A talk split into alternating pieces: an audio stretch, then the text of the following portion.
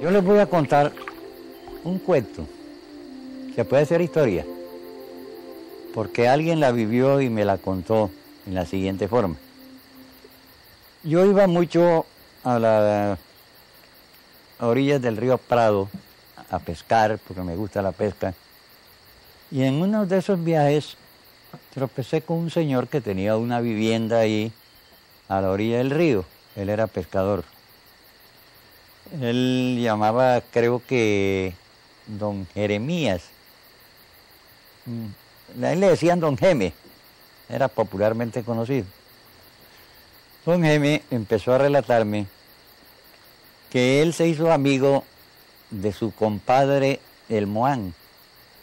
Los pescadores por lo general llaman al compadre Moán, así lo distinguen ellos. Me contaba don M que él todos los días lo veía aparecer del río, salía y se posaba en una piedra. Ahí empezaba a mirarlo a él, a mirarlo y a mirarlo. Y a él le daba temor en un comienzo. Ese a mí me daba tanto temor de ver ese señor sentado allá, alto, de pelo largo, amonado y siempre con un tabaco en la boca. Él vive en los, en los encantos. Como decir aquí en, en el charco de la tortuga hay un encanto. En, en el charco del tigre, en, en Oliní, hay otro encanto. Ahí es donde vive él, porque ahí ninguno lo molesta, son charcos que casi ninguno se mete a, pescar ni a molestarlo ahí.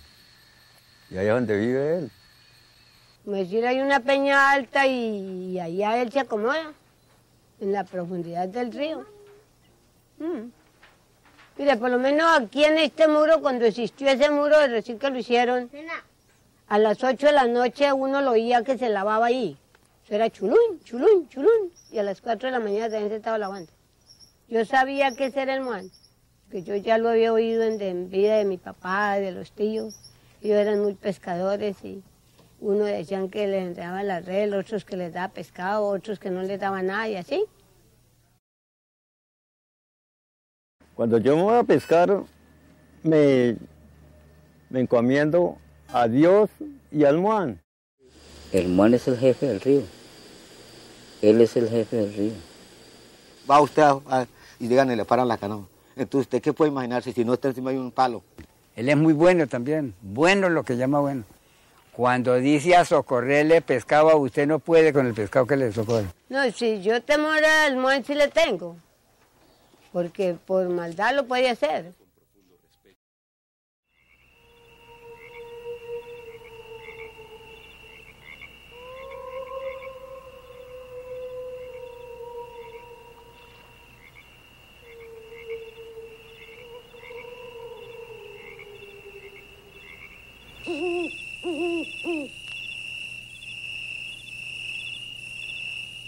Pues las brujas son, dicen que son mujeres que hacen pactos con el diablo y que se vuelven como piscas, o sea que ellos uh, hacen un estudio, para mí hacen un estudio donde miran a ver, les enseñan cómo es que ellas tienen que salir en la noche, porque ellas son aves nocturnas y ellas pueden salir más o menos de, dicen que de las 9 de la noche hasta antes de las 5 de la mañana.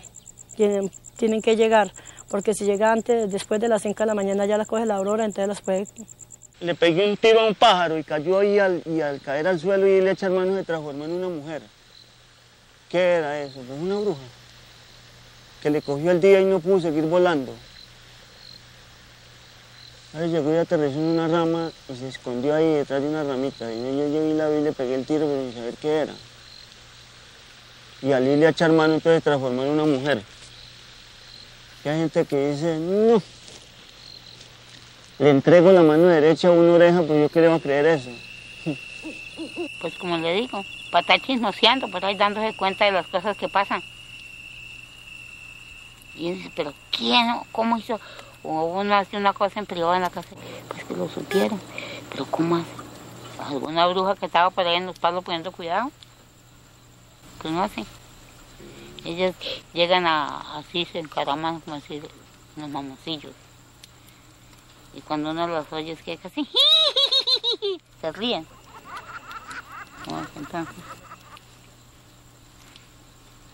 pues de las picardías, de lo que uno está diciendo, tal cosa.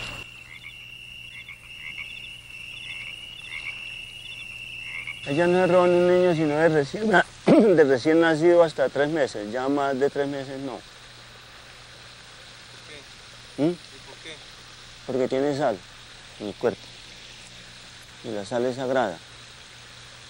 ¿Que usted no sabe que con la sal los curas bautizan? ¿Qué es lo que le revuelve al agua? Así vea usted o no vea, le revuelve sal. Y con eso llega y le hace así, vea. Cuando mi mamá vivía en Honda, era amiga de una señora Jova. Y ella estaba esperando un nené. Y era amiga. Y una noche, a Jova, ella tuvo su niño. Y mi mamá lo supo y fue a hacerle la visita. Y le contó ella a mi mamá que una bruja había venido a robar al muchacho. Y dijo, mamá, ¿y cómo hizo eso para saber? Dijo, porque está escarbándome la cumbrera de la casa para entrarse. Ajá. Y como ella sabía una oración, la dijo duro y se fue la bruja. Las brujas, ellas hacen su estudio para poder volar. La bruja se quita la ropa. Ellas echan, ellas echan ceniza para poder volar. La bruja sale a ciertas partes donde está Lucifer. Ellas recorren todo el país. Tienen sus sitios para ellas formar bailoteo. Aquí arriba hay un bailoteo de ellas.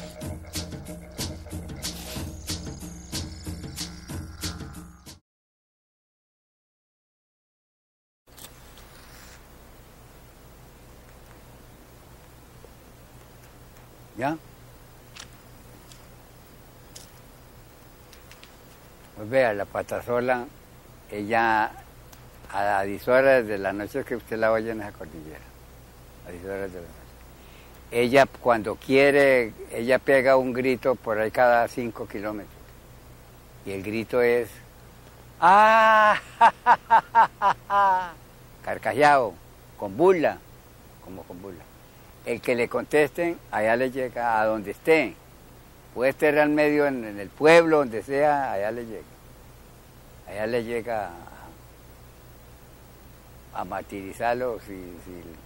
Pero si, él- si ella llega y usted es hombre completo y como es una mujer tan encantadora, y usted le, le va diciendo la historia, y se atreve a, se, atreve a conquistarla amorosamente, se libra usted. Y si no lo mata, lo desgolla, nada más que por desgollarlo.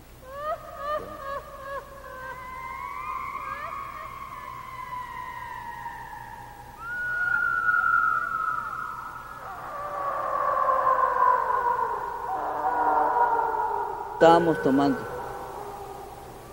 Estábamos borrachos. En eso pasaba una muchacha bonita, con un maletín en la mano y una ruana corunta. Entonces salió un compañero mío y le dice, señorita, ¿y usted por dónde va? Nosotros, yo voy para la estación a esperar el carro. ¿La acompañamos? Dice ella, sí, mucho gusto. ¿Le llevamos el maletín? No, yo lo llevo. Ah, bueno. Entonces el muchacho siguió conversando con ella, señorita, pero usted sí que está como bonita, ¿cierto? Yo, "Ujú". Bueno, y seguimos antes, llegamos a la estación. Bueno, señorita, llegamos. No, yo voy para Llano Galindo. ¿Y no da miedo? No. ¿La acompañamos? Claro. Vuelve y seguimos con ella para abajo. Y el muchacho conversando, señorita, ¿y usted, pero usted qué hace estas horas? Vamos, acompañada. Hasta donde usted va. Sí, yo, yo voy con ustedes, caminen. Bueno, fuimos abajo. Había un puentecito ahí desde un cafetadito de salir del pueblo cuando ella dice el otro, a subir a la loma dice, aquí es la de nosotros. Me hizo seña que le partiera a él. Bueno, él le partió. ¿Y cuando le partió? Cuando la ves con ojos dientonones así, vea. Y le mira la cara y eso era muy, muy, muy horrorosa, se puede decir. Y arranca a correr, muchachos, dice, corramos porque esto no es mujer, esto no es mujer, no es mujer. Arrancamos con el tío les dice, no corran, no les miedo, no les hago nada porque no se me da la gana.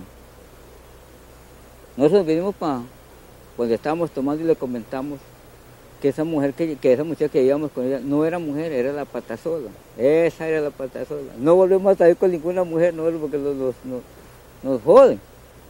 Y no volvimos, no volvimos. Nosotros cogimos miedo y tanto le cogimos miedo.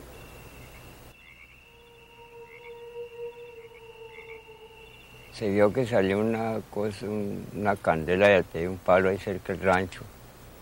Y salió eso para el día como que era que depende ese palo. Subía para arriba y para abajo y eso chisteaba candela que daba miedo. Y, eso era de él. Pues que voló a otro árbol y allá dio vuelta lo mismo, eso jugaba. Y se voló a un chorro que llaman el infierno.